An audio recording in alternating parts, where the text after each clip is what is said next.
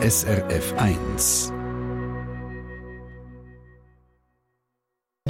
SRF 1 Espresso ja, das ist auch ein bisschen ein komischer Moment. Da kommt zum ersten Mal der Schulzahnarzt in Kinski und dann kommt der Sechsjährige heim und sagt «Hey, ich habe acht Löcher und meine Frau und ich haben uns noch angeschaut und gefunden, äh, nein, das ist eigentlich gar nicht möglich. Ja, weil der Bub ist wenig Süßes und putzt regelmäßig Zähne und erst noch mit einer speziellen Kinderzahnpasta. Aber genau dort liegt eben das Problem. Und dann hätten wir gerne noch ein bisschen Hilfe von Ihnen. Wenn Sie Jugendliche kennen zwischen 13 und 20, dann gerne weitersagen. Es gibt nächstens wieder die Chance, um für einen Kassensturz einen Produkttest zu machen. Guten Morgen miteinander, ich bin der Stefan Wietrich. Ja, eben, das mit dem Schulzahni, das hat sich der Stefan Kurt ein bisschen anders vorgestellt. Er ist Papi von zwei Buben und eben beim Sechsjährigen ist rausgekommen, er hat acht Löcher in der Milchzähne. Die Eltern haben es nicht können glauben. Und Konsequenz, eine Behandlung bei der Kinderzahnärztin unter Vollnarkose für einen Junior. Und Zahnpasta wechseln. Die Martina Schneider aus dem Espresso-Team mit der ganzen Geschichte. Als junge Eltern haben sie es besonders gut machen, erzählte Stefan Kurt. Auch bei der Zahnpflege der Kinder. Und sie haben sich durch diverse Seiten und ältere Foren im Internet durchgelesen, um herauszufinden, welche Zahnpasta für die Milchzähne gut ist. Und sie haben dort von der fluoridfreien Zahnpasta für die Kinder gelesen. Und dort äh, liest man doch von relativ kompetent scheinenden Leuten, dass ähm, bei Milchzähnen das keinen Unterschied mache und man nur beste Erfahrungen gemacht hat mit äh, den genannten Produkten. Und ähm, von dem her haben wir dann gefunden, du gut, also wenn das nicht so drauf ankommt, dann äh, nehmen wir da die sogenannte gesunde Variante wo notabene ein bisschen teurer ist. Dazu haben sie als Eltern streng geschaut, dass die Kinder so wenig Süßes wie möglich essen und trinken und natürlich regelmäßig Zähne putzt. Das Resultat trotzdem, wir haben es gehört, acht Löcher. Sie sind mit dem Befund zu einer Kinderzahnärztin gegangen. Die Zahnärztin hat uns gefragt, äh, was nutzen die für eine Zahnpasta, weil man sieht anscheinend den Zähnchen an, dass eigentlich gut geputzt wird. Und dann haben wir gesagt, welche? Äh, worauf sie gefunden hat, ah, alles klar, das sind meine besten Kunden. Die Zahnärztin hat dann die Löcher geflickt. Für den Bub hat sie eine kurze Narkose gegeben, damit man gerade in einer Sitzung alles machen kann und er nicht ein Leben lang Panik vor dem Zahni hat. Alles gut gegangen, aber der Stefan Kurt ist einfach hässig, dass die Zahnpasta ohne Fluoride so tut, als wäre der Schutz vor Karies genau gleich gut. Man preist die einem wirklich an als vollwertiges Ersatzprodukt für die herkömmlichen Zahnpasten. Die spezialisierte Kinderzahnärztin von der Familie Kurt ist Caroline Signorelli Zwil. Immer wieder kommen kleine Kinder, die kaum Süßes essen, nach dem Schulzahnarztbesuch zu ihr für eine Zweitmeinung oder Behandlung von Karies. Wenn ich Kind habe mit ganz ausgeprägter kleinkindlicher Karies und wir dann nachher auf die Mundhygiene bzw. auf die Zahnpasta-Frage kommen, dann ist es etwa so, dass eben die fluoridfreie Zahnpasta in Gebrauch ist und wir dann auch nicht überrascht sind, dass das der Grund ist für die Löchli. Das Fluorid in einer Zahnpasta mache, dass der Zahnschmelz härter ist und darum auch besser schützt gegen Säure. Das heißt, wenn ein Kind nicht perfekt putzt oder die Eltern nicht perfekt putzen können, tut dafür ähm, der härtere Schmelz auch so eine Säureattacke eher mal verzeihen, was bei, bei einer Zahnpasta ohne Fluorid nicht der Fall ist. Und wirklich perfekt putzen, ist eben nicht einfach. Die Wirkung von Fluorid ist wissenschaftlich schon längst beleidigt. Woher kommt aber die Skepsis gegen Fluorid oder wie es im Volksmund häufig eben falsch gesagt wird, Fluor? Das geistere wellenartig immer wieder mal um, sagt Florian Wegehaupt. Er ist bei der Schweizerischen Zahnärztegesellschaft SSO für Fragen rund ums Fluorid zuständig. Fluor ist tatsächlich ein hochgefährliches Gift im Gegensatz zu Fluorid.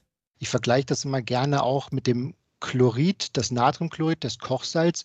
Das ist auch nicht giftig, aber natürlich Chlor, das ist ein hochgiftiges Gas und so verhält es sich hier auch. Fluor ist ein hochgiftiges Gas, korrekt, absolut richtig, aber Fluorid, das ist eine Verbindung des Fluors und damit ist es dann nicht mehr giftig. Und ja, wenn man kiloweise Fluorid aufs Mal essen dann vergiftet man sich tatsächlich. Das wäre aber auch bei Kochsalzen so, sagt der Experte. Die Dosis macht das Gift. Wenn Sie das massiv überdosieren, dann ist es so. Aber ich sage mal, gerade bei den Kindern ist es ja so, da gibt es eine reduzierte Fluoridkonzentration in den Zahnpasten, um eben zu verhindern, dass sie zu viel Fluorid zu sich nehmen. Elternforen, wie sie der Stefan Kurt gefunden hat, sind teilweise ein Ort für die, die vor dem vermeintlich bösen Fluorid warnen. Und bei der Zahnärztegesellschaft stellt man fest, dass das mit Social Media zugenommen hat. Der Florian Wegehaupt würde es darum gut finden, wenn der Vater dort seine Erfahrungen würde teilen Es wäre eigentlich aus meiner Sicht genau jetzt für diese Eltern in diesen Foren, wo sie das gelesen hatte, das zu posten, was mit ihrem Kind passiert ist, um andere davon abzuhalten. Der Vater von dem sechsjährigen Bub regt sich ja eben auch darüber auf, dass die fluoridfreien Zahnpasten so tun, als ob sie genauso gut gegen Karies schützen wie die mit Fluorid. In unserem Fall hat die Familie eine Zahnpasta von Lavera benutzt, was zum Beispiel in der Mikro gibt. Lavera schreibt uns, unser Lavera Kids Zahngel fluoridfrei für Milchzähne mit Bio, Calendula und Calcium entfernt wissenschaftlich belegt Zahnbelag, beugt Karies vor und schützt das Zahnfleisch der Kleinen.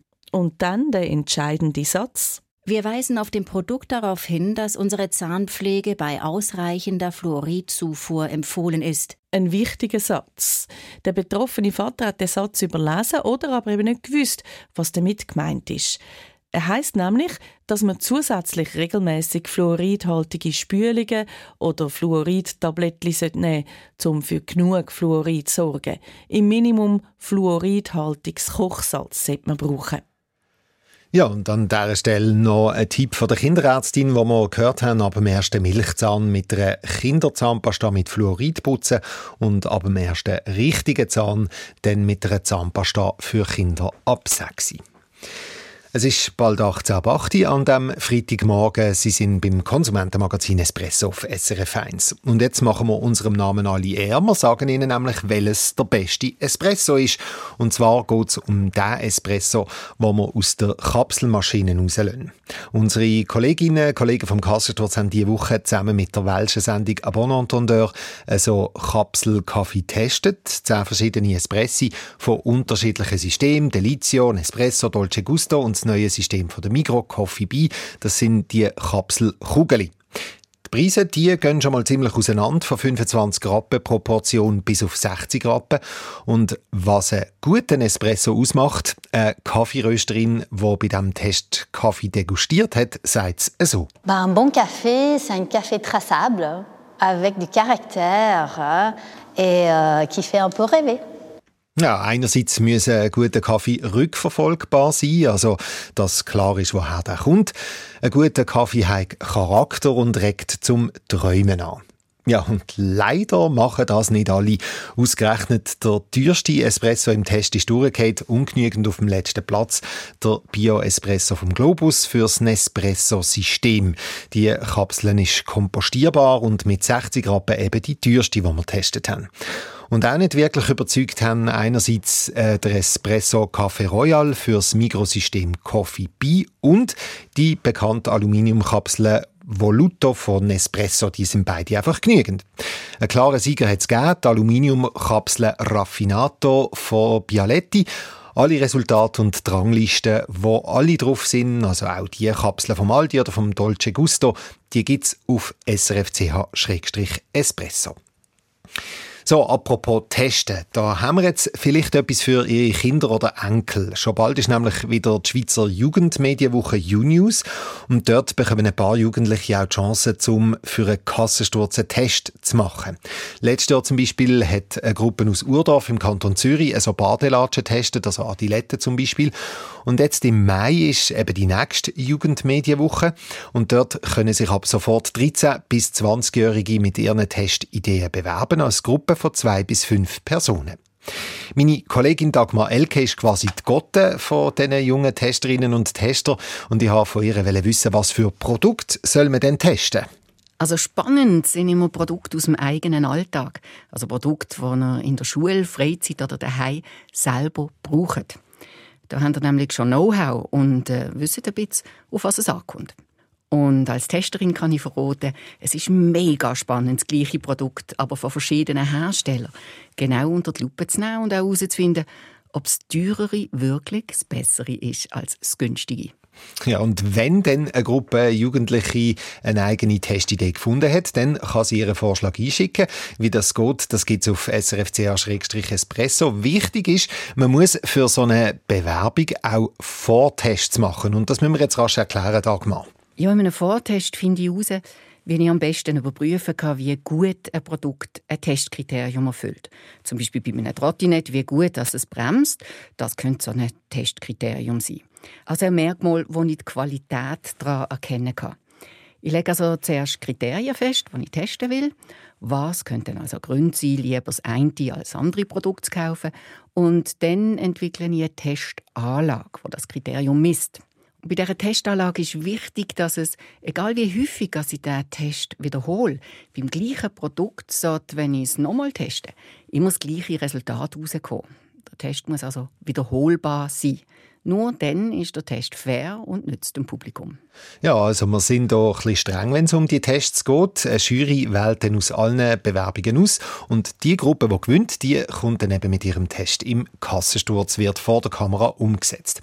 Also, wenn Sie eine Tochter, einen Sohn haben oder Enkelkinder zwischen 13 und 20, sehr gerne weiterverzählen, motivieren Sie die Jugendlichen zum Mitmachen. Gilt natürlich auch Dagmar Elke für alle Lehrerinnen und Lehrer, die uns zuhören. Ja, genau. Das letzte Jahr haben zum Beispiel ganze Schulklassen, also mehrere Teams aus der gleichen Klasse, mitgemacht und auch während dem Unterricht können daran arbeiten. Es gibt ja verschiedene Fächer, wo man so eine Testarbeit einbauen kann. Und auch in der Schulferien kann es spannend sein, an so einem Test umzupröbeln. Mit einem guten Team zusammen oder auch allein. Hm. Dagmar Elke ist das, was bei uns vom Espresso und vom Kassensturz für die U-News-Woche verantwortlich ist. Also, wir sind gespannt, freuen uns auf viele Testideen, wie man sich muss bewerben und was die Voraussetzungen sind. Wie gesagt, alles auf srfch-espresso. Und man hat noch einen Moment Zeit, noch gut eineinhalb Monate, nämlich bewerben muss man sich bis spätestens am 15. März. SRF 1 Espresso eine Sendung von SRF1. Mehr Informationen und Podcasts auf srf1.ch.